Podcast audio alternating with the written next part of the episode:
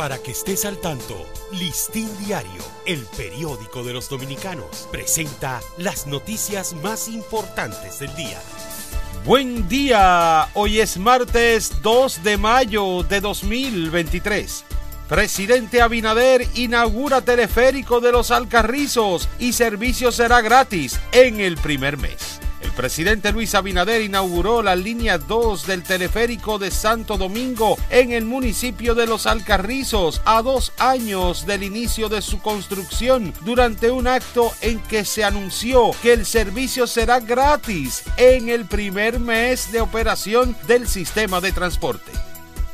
Para Leonel Fernández, el gobierno de Luis Abinader es equivalente a retroceso, pesadilla y angustia. El expresidente Leonel Fernández estimó que el gobierno del presidente Luis Abinader ha sido para el pueblo dominicano sinónimo de retroceso, pesadilla y angustia al encabezar una marcha del Partido Fuerza del Pueblo con ocasión del Día Internacional del Trabajo.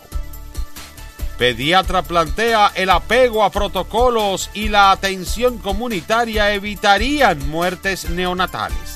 Para la presidenta de la Sociedad Dominicana de Pediatría, Luz Herrera, dos elementos esenciales para evitar muertes neonatales son el apego del personal sanitario a los protocolos de atención y que la madre pueda recibir una correcta atención comunitaria a través del primer nivel de atención.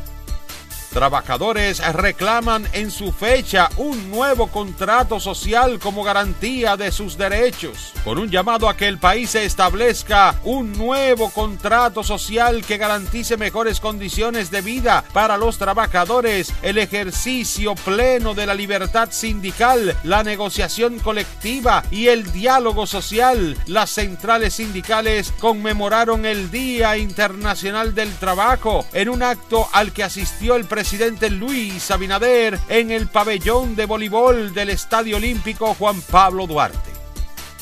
Tribunal Constitucional revoca sentencia del Tribunal Superior Administrativo recurrida por afiliados de la Seguridad Social.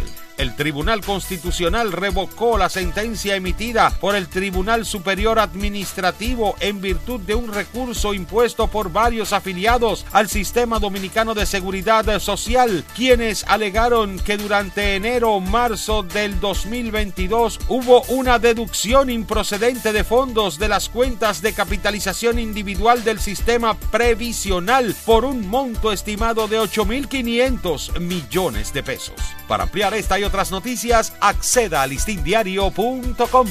Para Listín Diario, soy Dani León.